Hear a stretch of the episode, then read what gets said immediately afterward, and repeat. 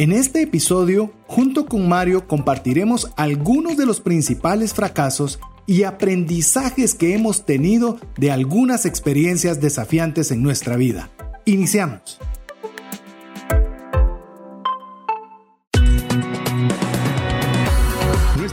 Va más allá de los límites naturales. Nuestro objetivo, darte herramientas que puedan ayudarte a tomar decisiones financieras inteligentes. Somos trascendencia financiera.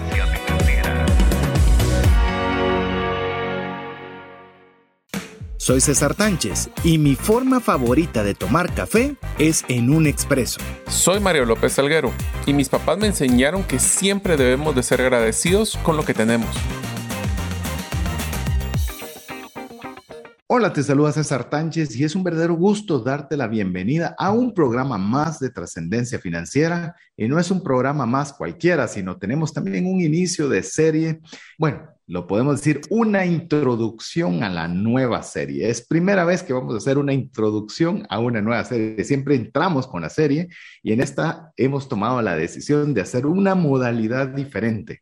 ¿Por qué razón? Pues bueno, déjeme contarle brevemente que estamos por iniciar la serie que se llama Desde el fracaso en el cual vamos a tener invitados, los cuales van a estar siendo muy vulnerables y proporcionarnos de sus experiencias difíciles, en las cuales nos van a contar sus momentos quizás de los desafíos más duros que han tenido que afrontar desde su vida personal, desde su vida empresarial, eh, de, de toda índole, en la cual ese fracaso los ayudó a poder llegar hacia un nuevo destino, a poder salir adelante y a contarnos sus experiencias. Pero esto requiere un cierto grado de valentía y nosotros pensamos con Mario cerrar esta serie para que fuera de alguna forma poder enmarcar la serie, pero nos dimos cuenta que teníamos que dar el ejemplo. Así que no podíamos exponer a nadie fuera del programa de trascendencia financiera sin antes exponernos nosotros. Así que con Mario tomamos la decisión de ser nosotros los que hagamos la introducción a la serie desde el fracaso. Así que con esta pequeña introducción quiero darle la bienvenida a mi estimado amigo y compañero de, de programa, de este programa y de muchas aventuras más, Mario López Salguero. Bienvenido, Mario. Muchísimas gracias, César. Es un gusto estar con ustedes en un programa más, inicio de serie. Vamos a ser sinceros, es una serie muy interesante porque va a ser posiblemente muy personal para todos. Hoy vamos a hablar mucho de los temas personales de César y míos, porque todos nosotros pues podemos ver a las personas exitosas y decir, bueno, qué fácil fue para ellos llegar a eso, pero nos hemos dado cuenta que en todas las historias de personas que han logrado salir adelante han tenido tropiezos, han tenido fracasos y el reto siempre es cómo levantarse. Y qué mejor que inspirarnos para poder salir adelante y trascender financieramente que aprender de los errores que muchos de nosotros hemos cometido en nuestras vidas. Esperamos que los inspire, que los motive, que los emocione en estas historias. Hoy iniciaremos dando el ejemplo, como mencionó César, de los algunos fracasos. Algunos de estos los hemos mencionado brevemente en algunos episodios anteriores. Hoy vamos a entrar a detalle pero lo más importante es que nosotros todos somos humanos, todos cometemos errores, todos nos metemos en problemas financieros en algún momento y es estas experiencias que nos dan una inspiración de que confundirse o cometer error no es el fin, es el punto de partida donde podemos salir adelante. Así que si esto les llama la atención, bienvenidos al programa y a la serie que estamos iniciando el día de hoy. Así es, ya estamos con confirmaciones de los de los amigos que nos van a contar de sus experiencias. Usted va a poder escuchar de personas como José Villeda, como Bindú González. Estamos también ya por confirmar con un buen amigo, Carlos Enrique Sandoval, también conocido como CAE, quienes van a ser algunos de las personas, no, no estamos todavía tan seguros hasta cuántos invitados vamos a tener. Es una, como siempre, una serie en la cual tenemos alguna expectativa, pero queremos saber de usted si es una serie que que le está agregando valor, que le está ayudando, que le está motivando a trascender financieramente para ver si hacemos alguna secuela posteriormente o ampliamos el número de invitados. Usted es quien decide qué es lo que hacemos en el programa. Así que bienvenido a la introducción de la serie desde el fracaso, en el cual, como ya le digo, vamos a tener algunas de las historias personales de nuestros fracasos, de fracasos de Mario, fracasos de su servidor, en el cual podamos nosotros animarle si usted se encuentra en una situación en la que se siente fracasado, en la que siente que, que tocó fondo, que no sabe cómo salir, pues bueno, darle ánimo, decirle que sí se puede salir y le estoy seguro, voy a contar una anécdota, tal vez ahorita que digo que estoy seguro, ¿por qué digo que estoy seguro? Me recuerdo cuando estábamos planificándolo y platicándolo con mi esposa y me decían, mira, uno, ¿será que alguien se va a animar a contar de fracasos? Dos, ¿será que de veras tienen bastantes fracasos las personas que consideramos muy exitosas? Y el denominador común ha sido cuando hemos hecho la invitación de decirnos, ¿por cuál fracaso de todos querés que arranque? Así que si alguien ha logrado algo, seguro han habido una buena serie de fracasos en el camino y ese es el, lo que nos motiva a iniciar. Tras esta introducción, arranquemos ya con el programa, con lo que tenemos, con contarles algunas de, las, de los fracasos que hemos tenido y cómo algunos de estos fracasos ya cuando se miran en el futuro, uno sabe que quizás eran hasta necesarios que los pudiéramos pasar para tener esa amplitud de mente para poder tomar mejores y nuevas decisiones. Así que, Mario, te pongo al estrado de los acusados. Desde ya vas a, vas a tener la dicha de ser el que arranque esta introducción de la serie, así que bienvenido y contanos tu primera historia. Pues muchas gracias, César. Efectivamente, les vamos a, si nos da el tiempo, les quiero contar eh, de fracasos que he tenido en las diferentes eh, áreas de mi vida.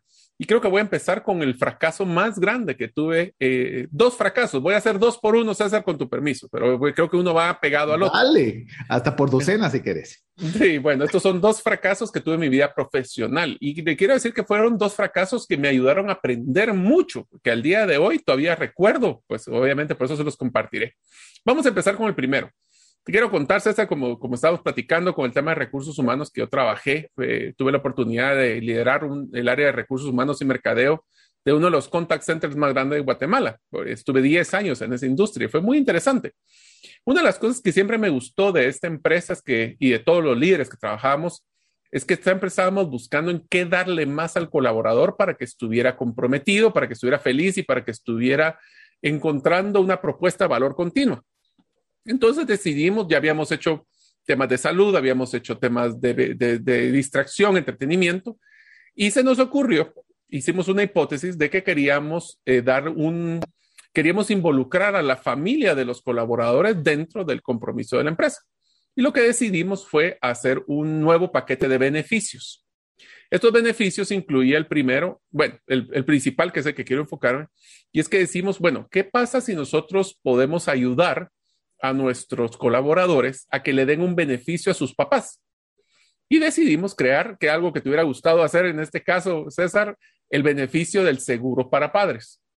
El concepto era muy sencillo, por una cantidad mínima que se les descontaba del pago mensual de los colaboradores, iban a tener un seguro eh, que iba a ser eh, seguro básico de emergencias, eh, era un alcance no tanto de precedentes, sino que más de emergencias puntuales, hospitalizaciones, caídas, ambulancia, ese tipo de cosas. Me costó dos años, no se me va a olvidar, dos años negociar con las diferentes aseguradoras. No tenía el soporte de una correduría como la de César, así que nos lo echamos directo y pues eso creo que fue un gran error porque pues obviamente al no ser expertos tuvimos que ver un montón de problemas en ese sentido. Y nos costó dos años, dos años para negociar cuál era el alcance, cuál era el beneficio cuál era ese punto entre cuánto queríamos que las personas pagaran, cuánto lo que iba a poder generarse de beneficios. Pero antes de poder hacer el lanzamiento, decidimos que íbamos a hacer una encuesta porque eso era lo que suponíamos. Pero ¿qué tal si le preguntábamos a las personas? Hicimos la encuesta, en este caso eran 3.500 personas en Guatemala, que qué les parecía un incentivo donde les descontáramos una cantidad mínima, no le decíamos cuánto porque no sabíamos cuánto iba a ser y le, hicieran, y le hiciéramos eh, este beneficio para un seguro para padres. Tuvimos una respuesta como el 65% de interés, que le dijeron que qué buena idea, me interesaría. 65% sobre 3.500, estamos hablando que eran como 2.000 personas que estarían interesadas. Cuando hicimos la negociación con la, con la aseguradora, eh, la aseguradora nos puso una cláusula que era muy importante, que decía, para poder generar la póliza tenemos que por lo menos eh, lograr juntar 50 personas. 50 personas de 2000. Dije yo, esto está fácil. Entonces hicimos un presupuesto, hicimos una campaña expectativa. Me acuerdo que hicimos hasta videos que bueno, cuando escuchen en la frase van a saber de qué call center estoy hablando, de qué contact center. Decíamos, así como, como tus padres fueron héroes para ti, ahora tú puedes ser el héroe de tus padres. Ese era el concepto que empezamos a mercadear una caja de regalo para tus padres y entonces teníamos unas grandes cajas de regalo que te pusimos en todos los pisos del edificio, en las diferentes ubicaciones. Eh, hicimos toda la expectativa, fue una inversión fuerte. Cuando hicimos el lanzamiento, en una cantidad pequeña, para que se den una idea, eran 100 quetzales los que estábamos nosotros eh, descontando de, la planilla. Después de dos meses, eh, que fue el tiempo que nos dieron para poder generar la póliza, llegué a la gran cantidad de 38 inscritos. 38 inscritos. Gastamos dos años de negociaciones, no te quiero decir la cantidad de dinero en presupuesto de mercadeo para poder promoverlo. Y de los 2.000 personas, 38 personas fueron las que se inscribieron. Habiendo dicho eso, eh, mi jefe y yo éramos dos de ellos, ¿verdad? o sea que eran 36. Eh, ¿Qué fue lo que nos, nos pasó? ¿Por qué es que esto fue un fracaso tan grande? Fue un fracaso tan grande porque era la primera vez que hacíamos un lanzamiento de un beneficio que no, las personas no lo habían tomado. Habíamos hecho lanzamientos de comida, habíamos hecho lanzamientos de juegos y todos había salido muy bien, exceptuando este. Y lo que aprendí con este caso, César, es que a las personas les dimos algo que les llamaba la atención, pero no era algo que necesitaran. Encontramos de que aunque a los jóvenes les llamaba la atención el proceso, muchos padres ya tenían realmente un seguro. Habían otras personas de que ya no eran aplicables porque había restricciones de edad. Entonces nos dimos cuenta de que aunque las personas a veces compran lo que quieren, realmente les interesa o compran o ejecutan esa compra cuando le damos lo que necesitan. Entonces, el querer y necesitar fueron dos cosas muy diferentes que me marcaron por el resto de mi vida porque no era solo de hacer las cosas que creíamos que eran buenas, a veces nos llaman la atención, pero cuando nos ponemos a pensar y cuando hablamos de trascendencia financiera y cuestionamos nuestros presupuestos, qué cosas son las que necesitamos y qué cosas son las que queremos. Y nos damos cuenta que son dos, según nosotros eran dos cosas, dos variables que eran lo mismo y no son lo mismo, son dos variables muy diferentes. Por supuesto, todo aprendizaje y todo fracaso que ustedes van a escuchar en la serie tiene que ver, y la pregunta principal que yo les voy a pedir, tarea, ahí está la tarea del día de hoy, es que ustedes piensen cuando tienen un fracaso, ¿qué aprendieron?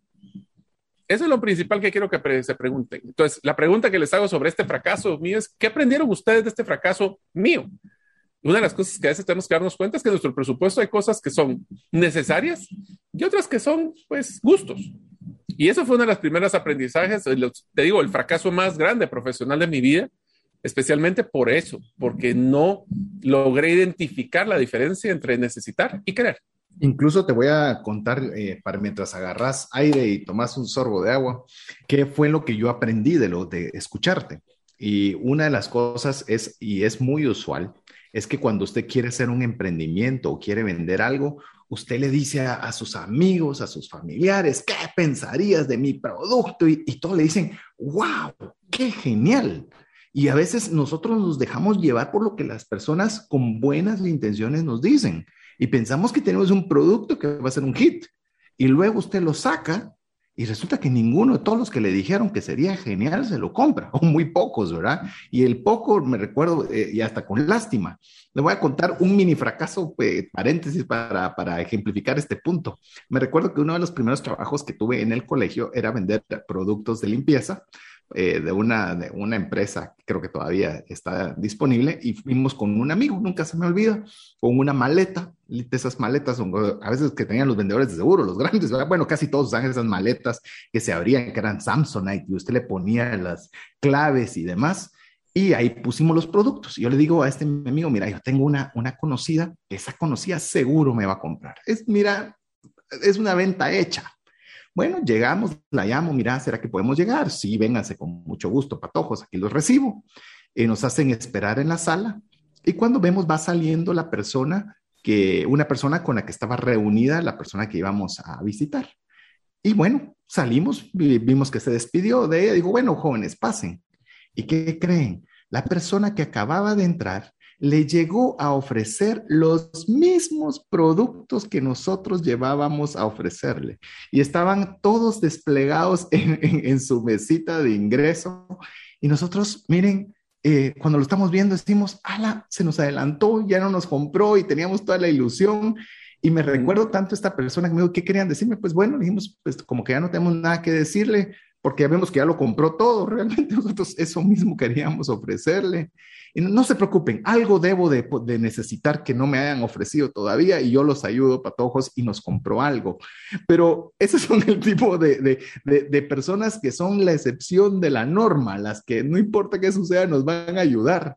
Pero la triste y dura realidad, que es lo que yo aprendo o el aprendizaje que yo saco de lo que estás contando, Mario, es que hay que tener mucho cuidado con las encuestas, mucho cuidado con lo que las personas dicen, porque a veces dicen, pero no lo van a hacer necesariamente. Por eso hay que escarbar un poquito más, que es el aprendizaje que ya que, me, ya que preguntaste la audiencia, y hoy soy parte de la audiencia, por lo menos en este momento, te respondo a, a esa inquietud que vos mencionabas. Te diría de que César, una de las cosas que aprendimos, y de, esta historia te la he contado antes, pero sabes que es una de las cosas que, que recomendaría o uno de los aprendizajes que, que, hice con este, con este fracaso es, si ustedes van a lanzar un nuevo producto o servicio, no solo lo presenten a su audiencia, hagan una preventa. Y si las personas realmente se comprometen a comprar, validan de que el producto y servicio tenía valor para ellos y que valía la pena. El error que yo cometí aquí fue no preinscribir a las personas para decir, no solo les llama la atención, sino que, bueno, si les llama la atención, como diría Jerry Maguire, show me the money, enséñame el dinero. Porque entonces ahí ya no es un tema de idea, es un, es un compromiso de compra. Y eso te diría que me ha ayudado mucho en nuevas iniciativas, donde no solo es, ala, ¿qué te parece? Está bonito, es bueno, y lo comprarías, Aquí está el de una vez, el, inscribite. No tiene que ser que en el dinero, pero inscribite para ser de los precompradores del producto. Ese compromiso ya le cambia el chip de la gente, donde no es, ah, vos hacelo, es, pues ya me estoy comprometiendo. Correcto, yo le llamo a eso, al emprendimiento. Yo, yo tengo una, una iniciativa en la cual me gusta decir cómo emprender cuidando las finanzas personales y tengo una serie de 10 puntos de sugerencia. Voy a ver si algún día lo armo un curso o lo hacemos un programa. Si usted quiere que lo hagamos un programa, lo podemos hacer un programa de refresh o lo podemos hacer en, en, un, en una serie, dependiendo cuánto tiempo nos tome. Pero ese se llama vender sin, vender sin producto. Usted tiene que mm. vender sin producto. Quizás yo lo que hubiera hecho a lo que dijo Mario. Y eso es lo bonito cuando uno habla de los fracasos, ¿verdad? Porque todo se ve muy lindo desde el futuro, ¿verdad? Desde el ah, futuro uno, uno, lo ve. Es como las inversiones en criptomonedas, ¿verdad? Es bien fácil decir, ah, yo debería haber comprado en este momento y vendido en este momento. Sí, pero en ese momento estabas tomando la mejor decisión en, tu, en donde estabas, con el contexto que estabas. Así es. Entonces yo le animo, amigo a mí, a que usted diga, a diferencia de, mira, ¿qué te parecería esta idea? Mira, tengo esta idea y cuesta 50. ¿Tú lo comprarías? Como dice Mario, ya le hizo pensar diferente. ¿Yo compraría eso a 50, sí o no? No, la verdad, fíjate que no. Eh, tal vez, el tal vez usualmente es un no político, ¿verdad? O sea, es, no te quiero decepcionar. Y por eso no hay que decirle que si te parece esto una buena idea, porque la idea es buena. La pregunta es, ¿comprarías el producto? Esa es la diferencia. A este precio. A este precio. Esa es la diferencia. Ahí ya usted mismo eh, como que entró a la programación adecuada de la cabeza de la persona en la cual usted le dice, ah, ya, ya, ya la respuesta es más certera. Ya, ya usted puede tener un mejor retorno de ver si usted, si lo, la idea que usted tiene puede tener éxito en el momento de monetizarla. Recuerde que ahí es donde están los fracasos, porque si solo se quedan ideas, no hay fracasos. Los fracasos se dan cuando nos ponemos el pie en el acelerador, cuando estamos caminando, cuando tomamos acción, porque cuando usted no toma acciones es muy fácil no fracasar, porque está usted tranquilo y no se arriesga, pero el que fracasa es el que se anima a dar un paso. Por eso no es, el concepto de fracaso no es malo. La pregunta es si es un fracaso que te define o es un fracaso que te ayuda a aprender para no volverlo a cometer. Eso es lo que vamos a ver en esta serie, es cómo nosotros podemos cometer errores y cometan errores. Es más, te voy a decir la frase que yo le decía a todos mis equipos. Cuando yo entraba los lunes a reunión de equipo, con, cuando estaban las diferentes gerencias, le decía, miren jóvenes, dos cosas, ¿Qué, ¿en qué fracasaron la semana pasada y qué aprendieron? Y la pregunta de este mes, de esta semana es, ¿y en qué piensan a fracasar una vez? Fracasar dos veces en lo mismo ya no es un aprendizaje. Entonces, ¿qué es lo que ustedes están fracasando esta semana para aprender cosas nuevas y qué fracasaron para qué aprendieron? Y eso me ayudó mucho a que la gente tuviera no tuviera miedo porque el fracaso es la base de la innovación. La innovación se basa en probar hipótesis que no están claras, no sé qué va a pasar, pero tengo que probar qué funciona, qué no funciona, nunca sale un producto perfecto. Y esos aprendizajes son los que nos van a ayudar a mejorar y a innovar todos los días. Así es, no caigamos con la misma piedra, como diría una canción por ahí. Así que vamos a hacer la primera pausa. Eh, Mario dijo dos por uno, pero solo alcanzó uno de dos. Así que vamos a ir con el siguiente cuando regresemos de importantes mensajes para usted. ¿Te gustaría aprender a invertir en criptomonedas y también a realizar una estrategia de inversión? Te animo a llevar los cursos que hemos desarrollado con este tema en herramientasprácticas.com. Hola, te saluda César Tánchez y deseo animarte a invertir en tu educación financiera. Te recomiendo adquirir el libro Más rápido y más lejos en sus finanzas, en el que obtendrás un mapa de 5 pasos para tener una vida abundante y feliz. Solicita el tuyo al 4236-0263 o si vives fuera de las fronteras de Guatemala, puedes adquirirlo en formato digital o físico por medio de Amazon. Decisiones financieras diligentes que honran a Dios y provean recursos para nuestras familias y prójimo. Bueno, mis estimados amigos, vamos a ver si mantenemos el récord de no ponernos a llorar con, cada uno de estos fracasos que en su momento, hoy los contamos, ¿verdad? Pero en su momento eran difíciles. Apenas puedo imaginarte, Mario, cuando tuviste que dar rendición de cuentas de cómo había sido ese proyecto. Yo no sé si dormiste la noche anterior, eh, cómo hiciste tu argumentación, porque hoy se dice fácil, pero el día que uno tiene que dar la cara... ¡ah! fue, fue duro, fue de las noches que menos dormí, te puedo decir. Así es, así que hoy estamos nosotros dando la introducción a la serie desde el fracaso, dando nosotros primero contándole algunos, algunos de los muchos fracasos que hemos tenido y cómo estos nos ayudaron a tener algún aprendizaje. Así que, bueno, Mario, nos quedamos en, en que nos ibas a dar dos fracasos y solo alcanzó para que nos contaras uno. ¿Nos vas a contar el segundo? Sí, te lo voy a contar, pero antes solo quiero hacer una mención del, fracaso que mencionaste anteriormente, César, y es que cuando hablaste de que las personas eh, ya tenían los productos enfrente, yo te diría que un, aprendizaje que yo tuve de tu fracaso es no podemos dar por hecho que ya la venta está terminada. Tenemos que validar que siempre hay oportunidades de mejora y aunque un cliente no nos compre hoy, ¿quién dice que no nos compra mañana? Y es más, yo creo que ya hay un, un fracaso si vos diste un mini fracaso. ¿Qué tal si mejor antes de dar mi segundo hablamos de tu primer y, el más importante fracaso que, que, apuntaste. Inclusive te voy a dar yo otro aprendizaje que tuve sobre ese mismo fracaso y te digo algo que me ha pasado ya dos veces y te voy a contar, esto me sucedió una vez con la, cuando estaba haciendo mis primeras, no es el fracaso, fracaso, pero te voy a contar otro fracaso. Eh, estaba haciendo mis primeras eh, inicios en los temas de seguros, como algunos de ustedes ya saben, si ya tienen buen rato de estarnos escuchando, tengo la dicha de tener una corredora de seguros por más de 20 años pero en esos primeros 20 años, cuando todavía éramos más jóvenes y estaba todavía incluso hasta el miedo y la poca pericia y destreza para poder ofrecer los productos de seguros, me topo con un prospecto, con una persona que podía ser un candidato a seguro. Habíamos conversado muchas veces, teníamos un cierto grado de afinidad entre nosotros y yo le expresé la, la, de que sería bueno que él tuviera un seguro de vida. Me recuerdo perfectamente que era un seguro de vida. Pero él me decía, mira, ¿yo para qué necesito un seguro de vida? Tengo A, tengo B, tengo C, mis hijos ya no están, o sea, me dio todos los argumentos válidos para que él no fuera comprador de seguro de vida. Y, yo estaba frustrado porque todo lo que se me ocurría en ese momento en mi inexperiencia de poder asesorar adecuadamente a una, a una persona, eh, se me habían agotado los recursos. Y nunca se me olvida, así como fue esta señora que nos compró los productos por afinidad, es que viene y me dice, mire, y, él mismo se frustra, es que usted tiene que encontrar alguna razón para que yo le compre, me dijo. E, él se volvió un amigo, de hecho ya no, ya no está asegurado con nosotros por, por temas de edad y demás, pero hemos mantenido la relación y ahí a veces nosotros no le damos la importancia a la afinidad. Hay gente que incluso está dispuesta a comprarle lo que usted le quiere ofrecer porque hay afinidad, hay algo especial en usted.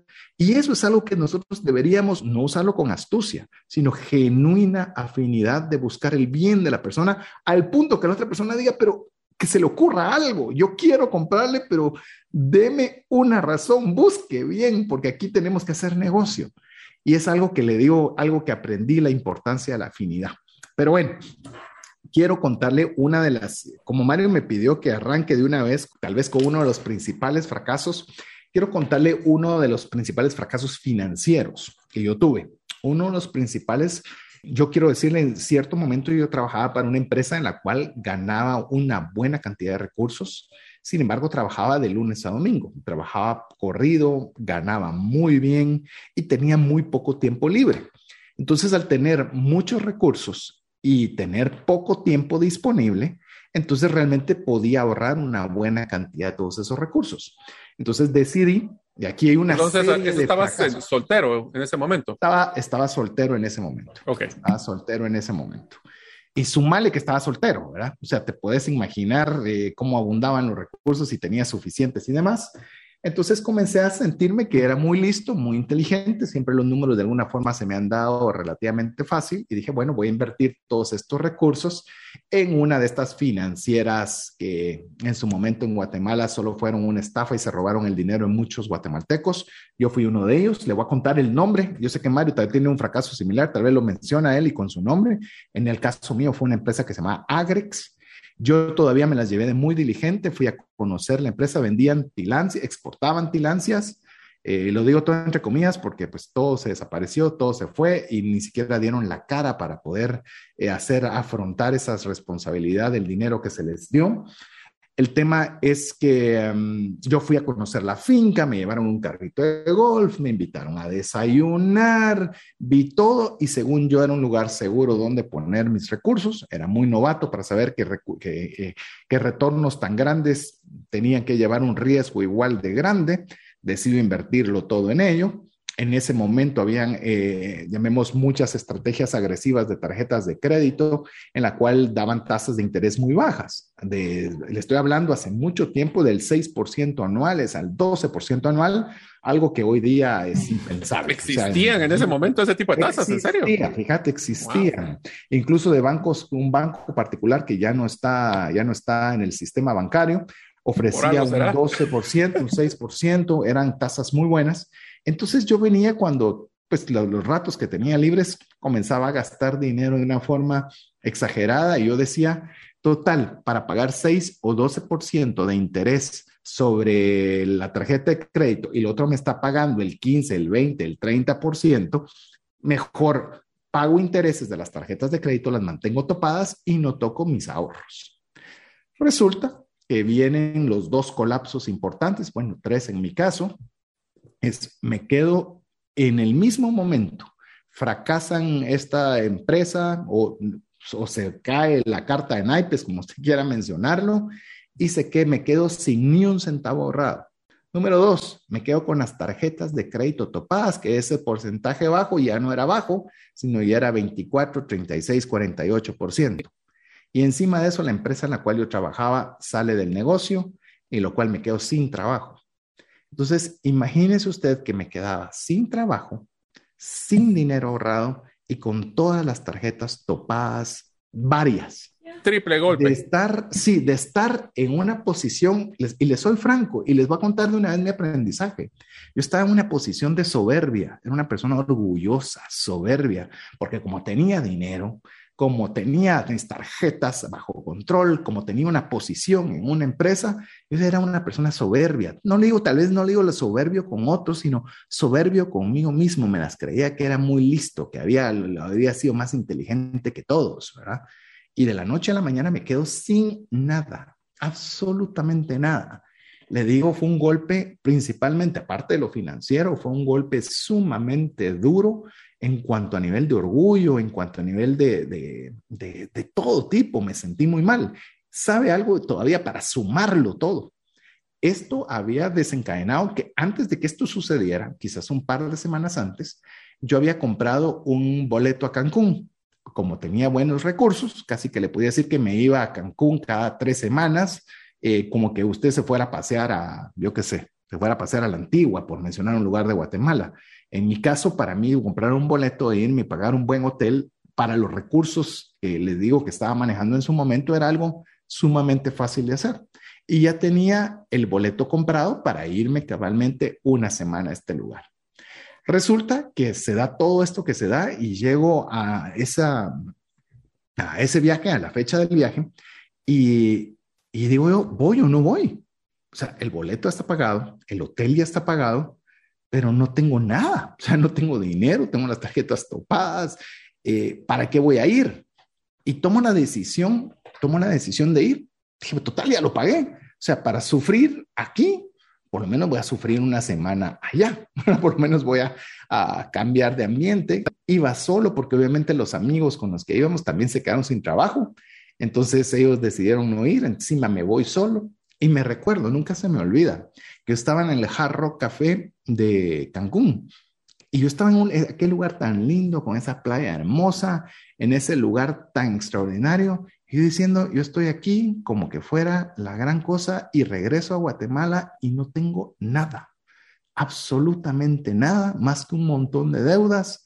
Y les digo particularmente, voy a unir ahí en ese momento, si bien fue quizás el punto más hondo o el peor punto de uno de los peores puntos de mi vida, quiero decirle que es uno de los que guardo con más cariño. ¿Por qué razón? Porque aparte que topé fondo, porque muchas veces seguimos escarbando hoyos porque no topamos fondo, entonces ya el topar fondo ya es, ya es por sí algo bueno. Le digo, pedí perdón a Dios. Digo, Dios mío, fui un soberbio, me creí la quinta maravilla y te pido desde ya ayuda, perdón y ayuda. Por, perdón por lo soberbio y segundo, ayuda porque regreso con una carga financiera espantosa, regreso sin trabajo, eh, como tenía una carga de trabajo muy fuerte, no tenía amigos, eh, mi relación familiar no era la mejor del momento porque me dedicaba a trabajar, a generar dinero y en el poco tiempo que tenía a malgastarlo, o malgastarlo o acumularlo para que otro se lo llevara. Y le digo, si bien es cierto, eso fue el inicio de un proceso sumamente duro para poder salir de ese hoyo en que me había metido, recuerdo todavía ese día en Cancún, en Jarro Café, donde estaba sumido en mi peor miseria, que ese momento me sentí como que Dios estaba conmigo diciéndome, ¿sabes qué? Ahora con humildad vas a salir, vas a aprender.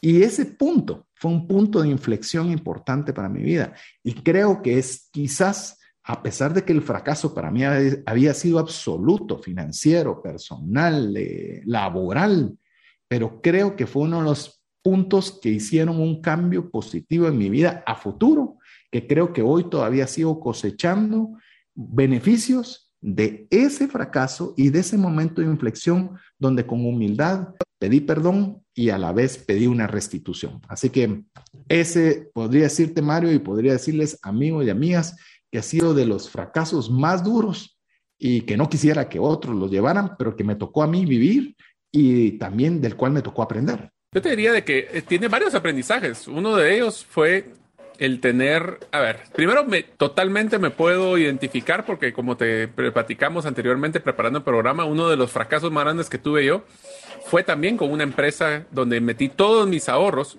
con mi papá. Este caso fueron, fuimos los dos donde metimos en este caso, se recordarán algunos, Autocasa, este, esta financiera que ofrecía 30%, 20% de retorno mensual. Eh, y ahí sí tenemos que tener cuidado cuando hacemos inversiones que nos den retornos tan grandes. Y la idea de esto es que cuando fracasó, pues perdí todos mis ahorros también.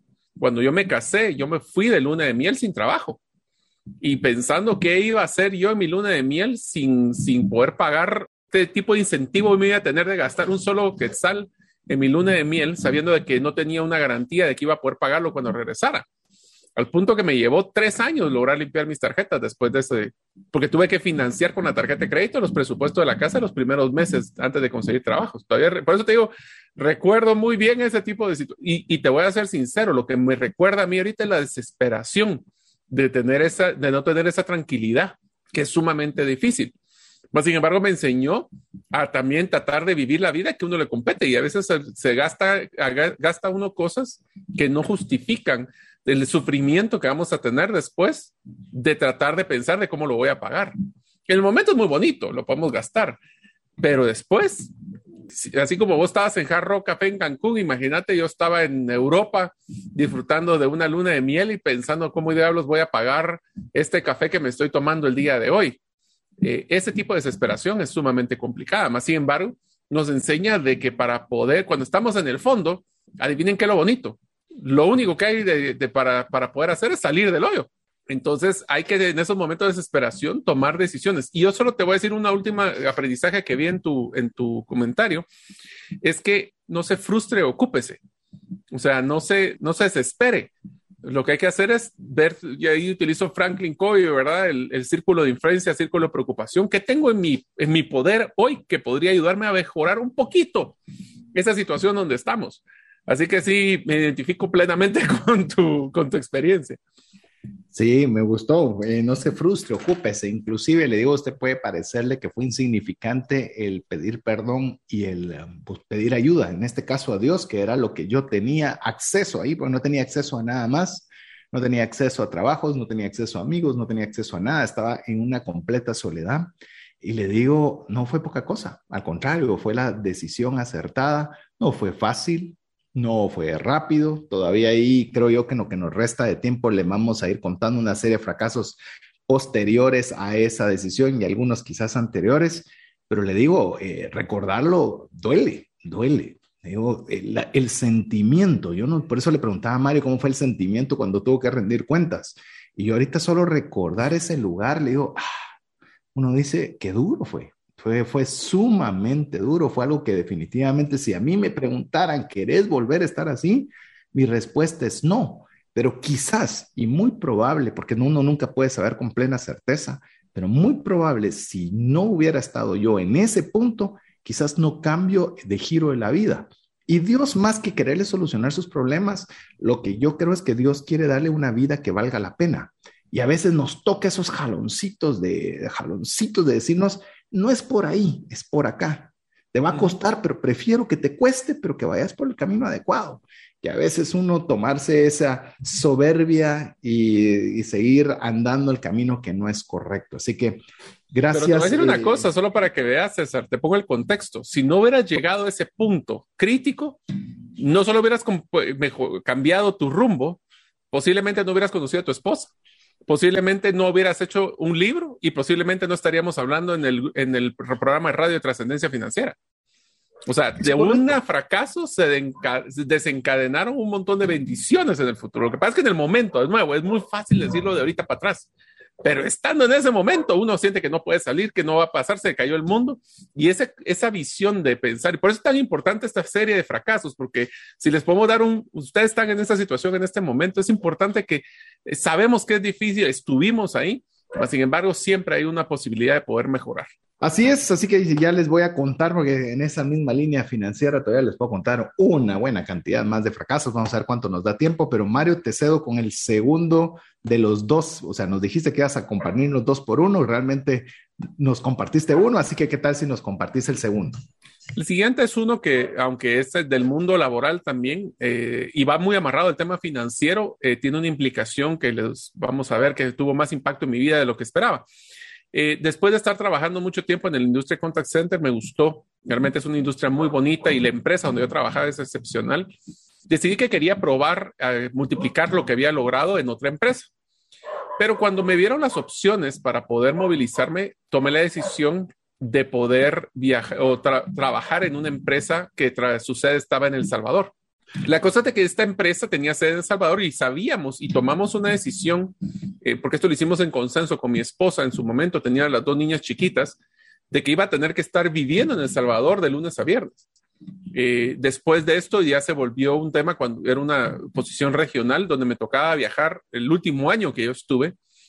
Estuve viajando 40 semanas al año. ¿Te puedes imaginar eso? Ya sea en carro a El Salvador o en de avión hacia la región, pero pasaba 40 semanas de, viaje. Entonces la pregunta y el fracaso más grande es que eso tuvo un impacto sumamente fuerte en mi relación con mi familia. Mis hijas no me miraban, me perdí muchísimos eventos de, las niñas, eh, no pude apoyar a mi esposa en su momento cuando tuvo alguna crisis de, la empresa o familiar. Y eso realmente me puso a pensar, vale la pena a veces ganar más dinero y si vas a ganar dinero, ¿para qué es? Para el beneficio de tu familia. Pero estoy sacrificando el beneficio de mi familia por estar ganando más dinero para supuestamente ganar beneficio para mi familia. Y eso me enseñó de que el, después renuncié a ese trabajo. Eh, me vine a Guatemala eh, a desarrollar nuevas empresas Eh, también difícil porque pasé de un salario fijo a un a ver qué nos pasa y a ver de dónde saco el siguiente dinero. Esa es otra incertidumbre que tuve que vivir. Pero les voy a ser sincero, fue una de las mejores decisiones que yo tuve y nunca me voy a arrepentir porque logré entender que la prioridad de mi vida no era solo generar mucho dinero. Mi prioridad en mi vida era generar una buena familia. Y eso me ayudó muchísimo y voy a poner la analogía porque sé como lo que te estaba pasando a, a vos con tu esposa donde llega un punto donde podemos tener una tranquilidad económica, pero ¿a qué costo? En mi caso, el costo era mi familia y no estaba dispuesto a hacerlo. Por supuesto, fueron cuatro años que yo estuve en este proceso de la empresa y me costó muy caro. Y, te le digo, mi fracaso más fuerte fue ver, y me arrepiento, es no haber podido participar en varios eventos importantes de mi familia. Y vuelvo a lo mismo, se ve fácil y decir, ok, entonces, ¿por qué no renunciaste? Sí, porque uno, obviamente uno se ha acostumbrado a un nivel de ingresos, un nivel de recursos, se ha acostumbrado a un nivel de vida y renunciar a algo. Y si se da cuenta, Mario, en esta serie, esta serie de dos fracasos que nos ha comentado, eh, se quedó sin ingresos en dos situaciones diferentes. Y no fue la última. Eh, y no fue la última. Es que eso es tal vez uno de los principales factores que queremos decirle en esta introducción a serie, de que realmente esto es un proceso cíclico, ¿verdad? Hoy podemos tener una serie de ingresos y luego viene otro fracaso y tenemos que ver cómo nos levantamos de este fracaso, porque a veces nosotros creemos que la vida es como las redes sociales, ¿verdad? Todos ah, abrazo, el risa, eh, y todo es excelente, ¿verdad? Todo es excelente pero realmente no nos damos cuenta de todos los desafíos, de todas las dificultades, de todo lo que se está viviendo por detrás. Y esta serie, eso es lo que buscamos, como romper ese telón que a veces no se muestra para decirles que somos humanos, nos equivocamos, fracasamos, nos sentimos frustrados, nos sentimos con miedo, nos sentimos desolados, pero también que se puede salir de esa posición, se puede aspirar a más, que si ese fracaso llega a nuestras vidas, nosotros podemos tener la capacidad de levantarnos y poder salir adelante, que no solo es, ya fracasé, pero no lo vuelvo a hacer, ya se quedó sin ingresos, pero no lo vuelvo a hacer. Eh, o, no siempre la vida te pasa, te pasa, así las situaciones, ¿no? O sea, se puedes quedar sin trabajo sin que sea tu decisión. o sea, que hay que aprender, no solo, no solo hay que aprender, hay que prever. Esa es tal vez otra frase que va a ser interesante que la, que la utilicemos. Yo creo que el prever, eh, voy, lo, ya, que lo mencionaste, a mí el prever obviamente es una de mis palabras favoritas, tomando en cuenta que, que soy bastante estratégico y a la vez tengo una corredora de seguros, pero el prever, puedes prever ciertas cosas, pero de todas maneras van a estar fuera de tu vista otras más que te pueden hacer igual tropezarte y caer. Pero cuando ya te caíste sobre, esa, sobre ese fracaso, ya, ya tu, es, tu, tu mente se abrió. Es decir, antes podía ver hasta acá, pero con este fracaso ahora ya puedo ver acá. Sí. entonces ya en este margen ya hay un colchón de seguridad, pero todavía queda todo el resto, ¿verdad? Que conforme vamos ampliando nuestra serie de fracasos, ahí mismo es donde también nosotros nos estamos dando ese permiso de aprender. Por eso, amigo y amiga, lo más importante tal vez, bueno, lo que yo considero, vos me decís, Mario, si miras algo más importante u otro punto de vista de cualquier fracaso, es aprender y qué voy a hacer. O sea, aprender y qué voy Tomar a hacer. acción. Exactamente, porque quedarse llorando en el pasado, por, leí una, una frase que me gustó mucho y se las digo ahora, el pasado no es un sofá para quedarse en él. Es decir, el pasado es pasado, pero dejémoslo ahí, ya sucedió, no podemos hacer, no podemos alterar el pasado, pero sí podemos alterar nuestro presente y nuestro futuro. Así que aprender y ejecutar.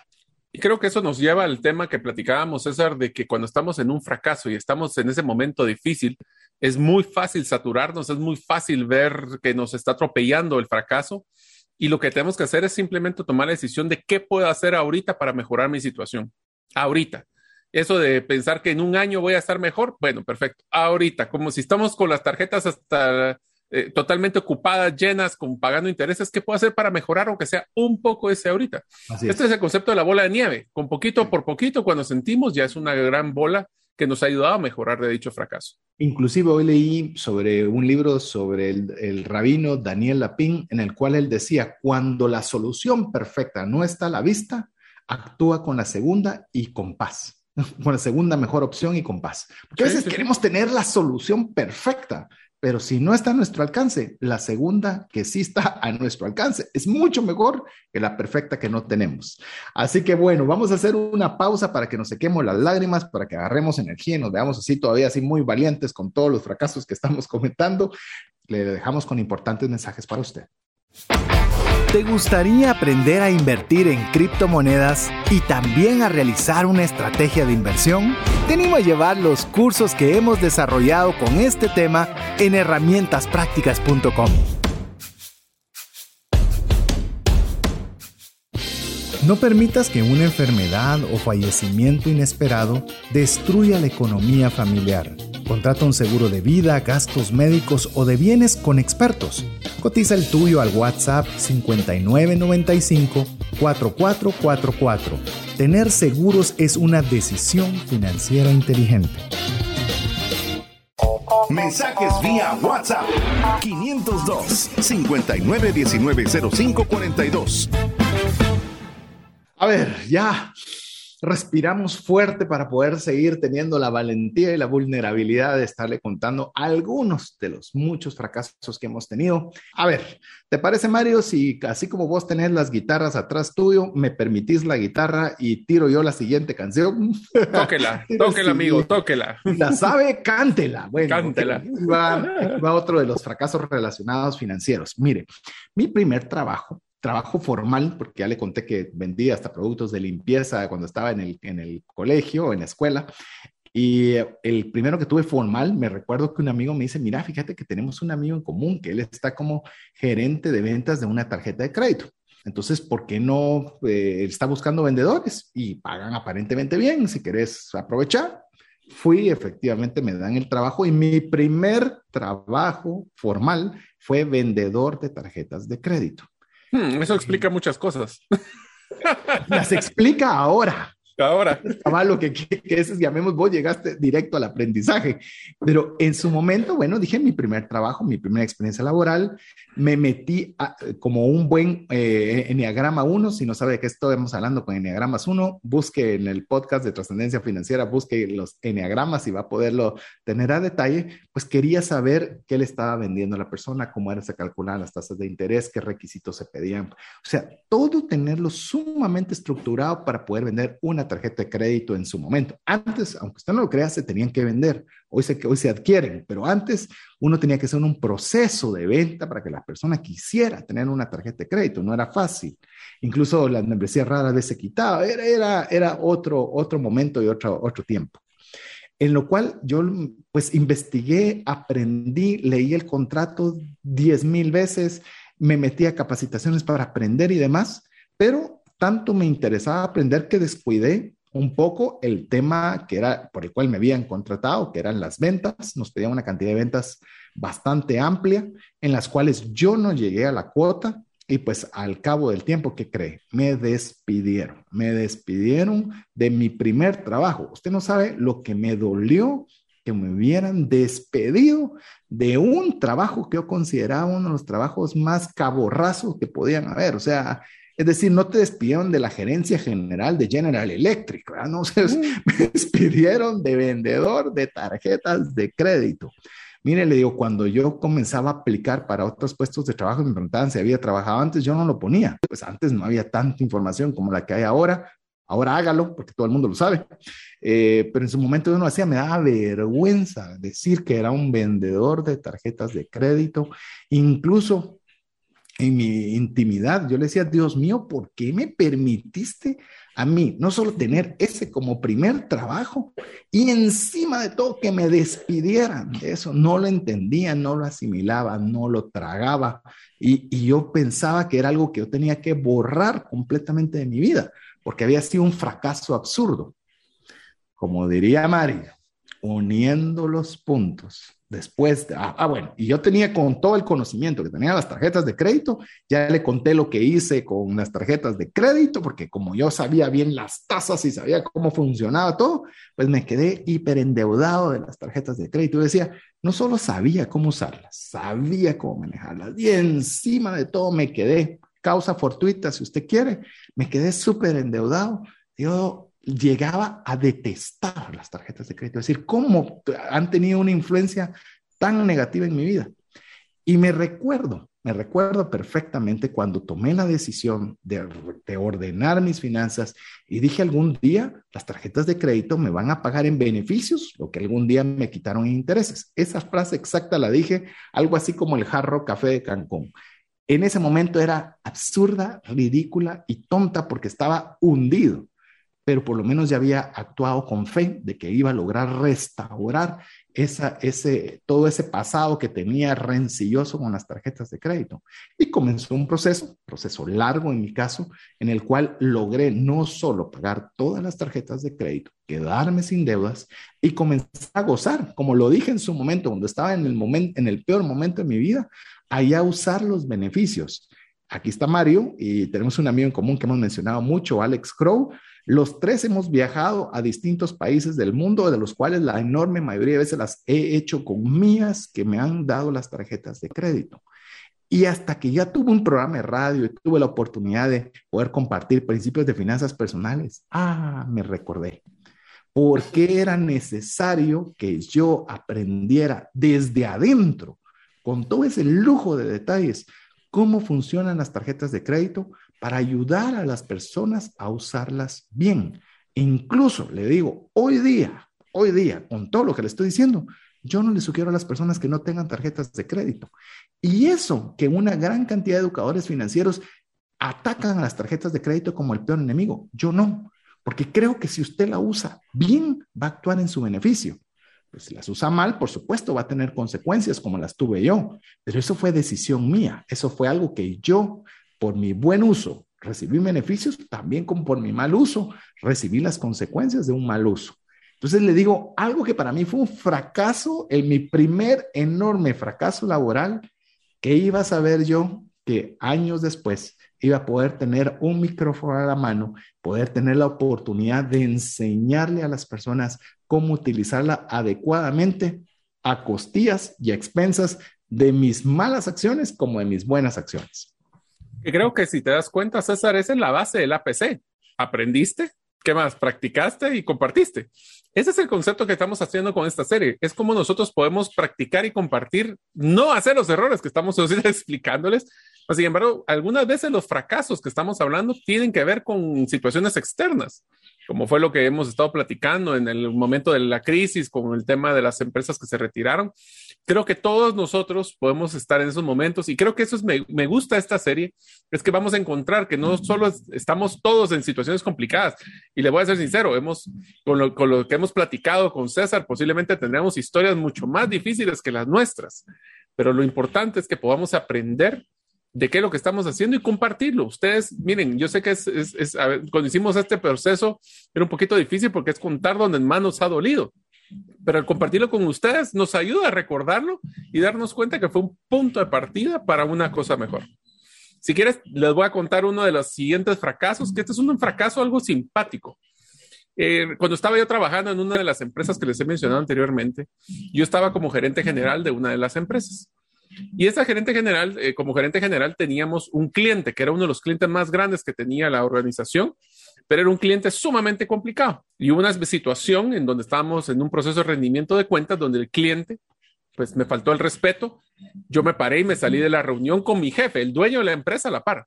Entonces sucedió algo bien simpático. El, después de los meses me, me salió una oportunidad de una nueva empresa y me dijeron, Mario, mira, aquí hay dos opciones. O te quedas como gerente general y te dedicas a, mejorar la relación con este cliente o te vas de gerente de ventas a la otra empresa. Y uno, o sea, uno lo podría haber visto como me, yo me quedo como gerente general, es una jerarquía más alta, eh, tiene mayor estatus, eh, posiblemente, pues obviamente mi compensación iba a reducirse también, porque pues, tenía una compensación, una parte variable, pero adivinen qué fue la decisión que tomé. Me fui como gerente de ventas. ¿Por qué? Porque me di cuenta de que en el trabajo que me encontraba tenía una inercia que no iba a ser exitoso, porque es con esa relación con el cliente y el tiempo me dio la razón, porque ese cliente después lo, por otras razones, ya no siguió con la organización. Y si yo hubiera mantenido esa relación, posiblemente hubiera sido yo el responsable de haber perdido el cliente.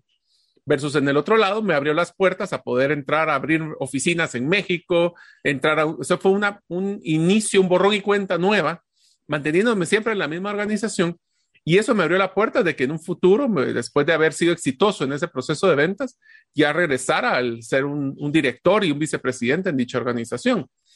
Lo interesante aquí es en qué momento nosotros deberíamos de tomar la decisión de parar la inercia que tenemos en nuestra vida, que tal vez no nos damos cuenta o sí nos damos cuenta de que está llevándonos a un lugar donde no queremos y tomar una decisión difícil. Agarramos el ejemplo de las finanzas.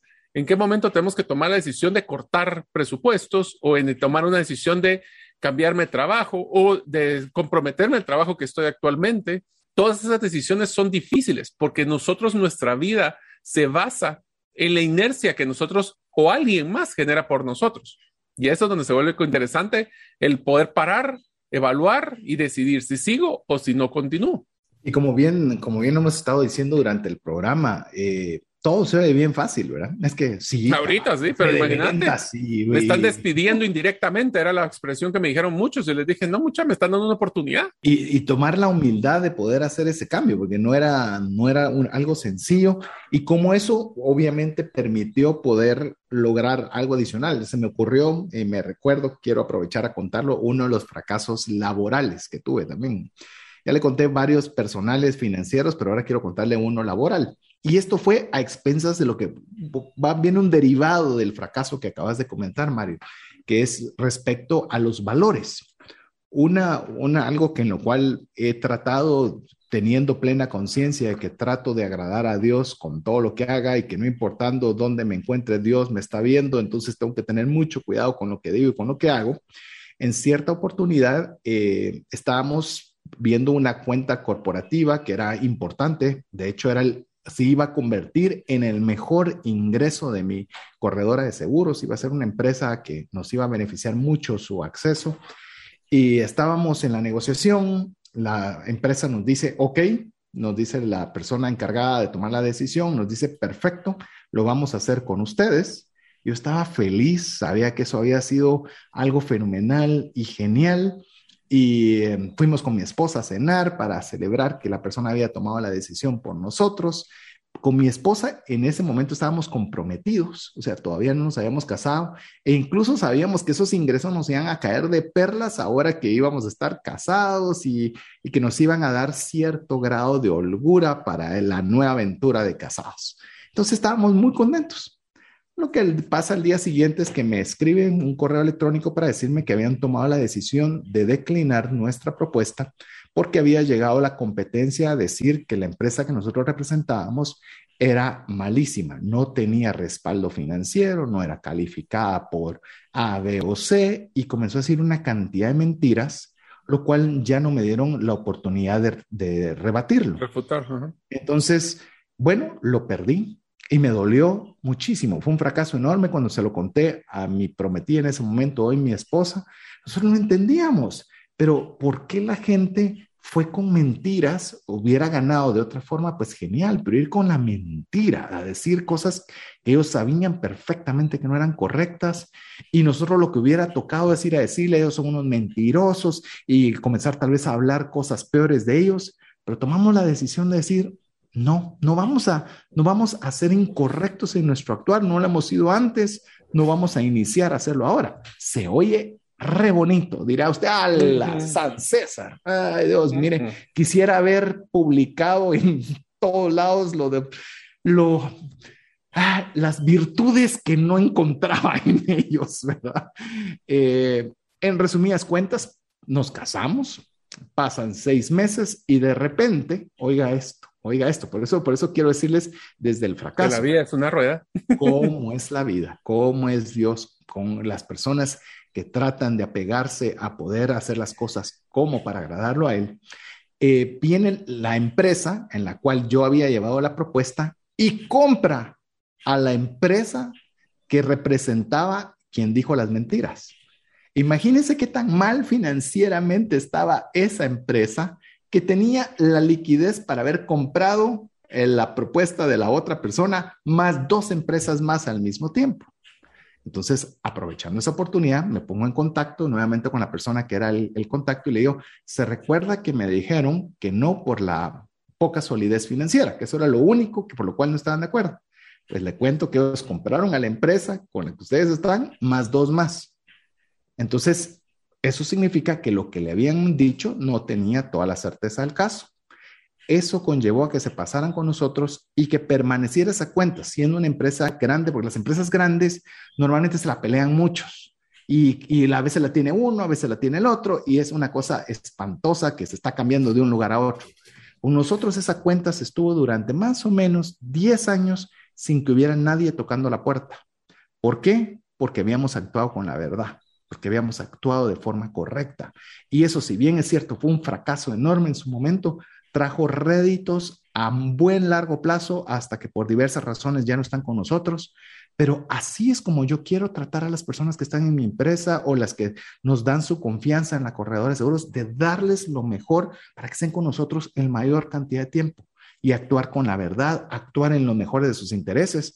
Y se oye tan lindo para ponerlo escrito en la pared, pero a veces ponerlo a la práctica es bien difícil. Pero les puedo decir, ese fracaso inmenso resultó ser la piedra que nos ayudó para poder tener esa cuenta 10 años después.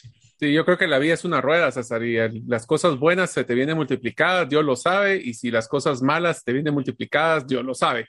Entonces, el, yo, pero es que yo sí, como decís, San César suena muy bonito hacerlo ahorita, pero te puedes imaginar la sensación que uno pudo haber tenido cuando perdió la cuenta sabiendo que había mentido el otro, que le había dado propuestas de peras y manzanas y no están comparando lo mismo. Y, ese es dinero que posiblemente te hubiera servido para pagar la planilla. O sea, son cosas de, que en su momento uno realmente se le retuerce el hígado. Y esa, ese temple, ese, ese, el evitar tener que caer en el juego del mal, es lo que nos ayuda a que en el futuro, tarde o temprano, la gente se da cuenta. Así, es, Mario, y como vos mismo lo decías, fue algo para, nosotros bien difícil y como vos lo decís, hoy se cuenta fácil, ¿verdad? Pero en su momento yo quería decir, son unos mentirosos, el oír y, y tal vez comenzar a decir 50 mil cosas.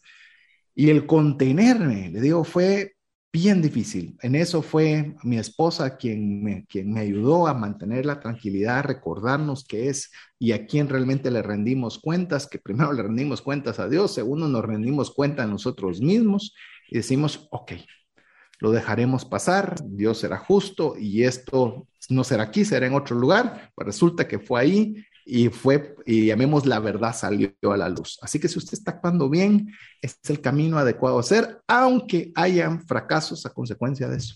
Ese es tal vez el gran aprendizaje, pero a la larga pagan mejor.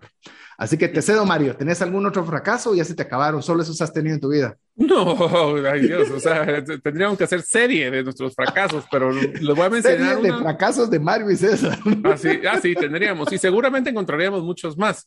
Yo tal vez les mencionaría uno que, aunque fue, de nuevo, trato de buscar los fracasos que tuvieran diferentes índoles. Uno de ellos fue bien interesante cuando empezamos. Como ustedes saben, yo soy, soy socio con mi hermano de una clínica de cirugía plástica. Si no lo sabían, pues ahí es donde hacemos enderezado y pintura, como decimos por molestar.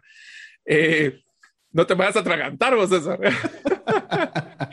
sí, vos perdona. bueno, la cosa es de que nosotros empezamos a ver una nueva tecnología, en este caso para trasplante de pelo. Te lo voy a decir así, Franco, para que la gente me comprenda. Mi hermano se había especializado en esto, pero fue, gastamos una gran cantidad, una inversión fuerte en una maquinaria que era la última tecnología. Simpáticamente, pues empezamos a mercadear y hacer la propuesta del concepto de, trasplantes de pelo y cosas así. Pues, sin embargo, nos empezamos a dar cuenta que nuestro negocio no era, o sea, mi, hermano se especializó en temas de, de, temas de cirugía plástica y reconstructiva. Para hacerte la historia corta, invertimos en una máquina que lo usó dos veces, dos veces, y nos dimos cuenta que, y después entró una tecnología más nueva que ya no le requería ni siquiera este tipo de maquinaria. Fue una inversión fuerte. Bueno, creo que todavía tenemos la máquina por ahí guardada, pero la decisión de irnos por la novelería y no tener claro si esa máquina, esa inversión, esa computadora, ese, ese software, qué es lo que hace que te va a ayudar a ser mejor como empresa, llenar tu propósito, darle una mejor propuesta de valor a tus clientes.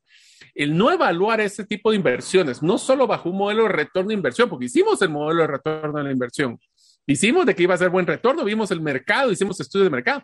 Lo que pasa es que no nos pusimos a hacer un parar y decir, pero este es un negocio donde queremos vernos dentro de cinco años. Si en ese momento hubiéramos tomado la decisión de decir, no, ese no era nuestro negocio. Hay gente que se dedica solo a eso. Era un buen complemento a lo nuestro. Pero al haber no tomado una decisión de parar y decir y cuestionar, porque es muy fácil irnos por la novelería. Bueno, ya César me conoce que, por ejemplo, yo soy loco por la tecnología y cada vez que hay un nuevo aparato tecnológico me gusta probarlo, pero a veces tengo que pensar que tal vez de la mitad ha sido acierto y la otra mitad han sido desaciertos. A veces es momento que antes y durante un fracaso vale la pena parar y decir, ¿será que esto de veras es algo que va a generar valor en mi vida? ¿Va a agradecer a Dios? ¿Va a ser algo que realmente trascienda? ¿O es simplemente porque suena bonito o porque todo el mundo lo está haciendo? Eh, invertir en los teléfonos. Yo, por ejemplo, te recuerdas, César, cuando empezamos la serie, bueno, mejor dicho, el programa, cuando yo empecé a, apoyarte en, el programa, hablábamos de un modelo financiero de cómo comprar un celular nuevo. Sí. Eh, pues bueno, ahorita una de las cosas que me he dado cuenta es de que han salido 18 versiones nuevas de ese celular y no las he querido comprar porque el que tengo está bueno. Y tengo que cambiar esa filosofía de querer cambiar cada año el celular o cada vez que me tocaba renovar el contrato para decir, bueno, pues si no tengo que gastar, ¿para qué lo voy a gastar? Y esas cosas son de las que me han pasado factura varias veces. O sea que este es un fracaso en serie que todavía lo estoy luchando. Yo tal vez eh, en los minutos que nos quedan no quiero dejarle de contar otra, otro fracaso. Eh, otro fracaso que se va a hacer un poco más rápido porque si no le doy, le doy pie a mi esposa que me lo pueda recordar. Este es eh, algo que tiene que ver ya como pareja estábamos eh, con una persona que fue mi mentora en el tema de ventas, que me enseñó mucho al respecto de ventas, de lo que sé vender o de lo que he compartido sobre vender. Buena parte se lo aprendí a esta persona. Y me dice, mira, ¿por qué no somos socios y hacemos X cosa? Y a mí me pareció genial que la persona que era que yo tenía un mentorado y que quisiéramos estar ahora como iguales. Y le cuento a mi esposa lo que iba a hacer, no le estaba preguntando lo que iba a hacer. Y a mí se mira, disculpa, no me gusta, no quiero, eh, no, no, me, no me da, no me hace sentido. Digo, mira, qué bueno que no te haga sentido, pero debe haber una razón. O sea, dame una razón, porque eso de que no, no tengo feeling, no, no mucho me, me hace, me hace clic. Como no tenía una razón específica, sino era un sexto sentido, le dije, pues bueno, disculpa, al no haber una razón clara, yo como negocio lo veo muy bien, así que lo voy a hacer. Dicho de una forma rápida, expresa, fue un rotundo fracaso. Fracaso absurdo, malo, no tengo forma de decirle lo malo que fue, el negocio no funcionó, la relación con el mentor se estropeó en el aspecto por diversos ah, temas, principalmente financieros, no necesariamente de que, del fracaso de la empresa, pero ahí me di cuenta que el escuchar uno a su cónyuge, es uno, ese fue mi aprendizaje de que aunque no tuviera una razón específica, y hoy día, le digo, hoy, hoy día, si hay algún tipo de negocio en el que mi esposa por alguna razón siente que no es la vía correcta, yo le escucho y no prefiero no hacerlo. No sé decirle por qué, no le puedo dar una ciencia exacta de por qué funciona así, pero ese fracaso tan grande me los he evitado gracias a ponerlo en consideración y en consideración en serio de lo que mi esposa me dice. Así que le comento ese fracaso rápido también como para decirle, claro, le expresé muy rápido el fracaso, pero a ver, teníamos contratado personal, habíamos puesto una planta telefónica, tenía, o sea, hmm. y haber dicho no y decirle, y estaba instalado en mi oficina, incluso decirle a, la que había, persona que había sido mi mentora, decirle, eh, disculpe, pero vamos a cerrar y todos para afuera, porque le digo, Ay, difícil, pero nos podemos ahorrar muchos problemas, que fue lo que yo aprendí cuando nosotros también tomamos como alta consideración el consejo de nuestras esposas o cónyuges, en este caso para usted. Cónyuges, y te lo voy a poner así, y seguramente fue poco agradable el escuchar, te lo dije. Ni que le tuvieron que decir. no te lo tuvieron que decir, fue evidente. Es más, eso era echarle sal a la, a la llaga que estaba recién quemada, o sea, estaba evidente es tan sabia mi esposa que ni me lo dijo, pero no tenía necesidad. O sea, me quedó la lección, me quedó clarititita. Sí, seguro. ¿Tenés algún express o vamos No, yo más que todo quisiera, creo que vale la pena que ahorita que estamos iniciando la serie, les repito la tarea porque es importante que todos, ¿qué aprendieron nuestros aprendizajes? ¿Qué de los fracasos? ¿Ustedes cometieron fracasos parecidos, similares? Eh, les damos un poquito de esperanza de si ustedes están en ese momento difícil para que puedan tomar acción y mejorar este día, el día de hoy.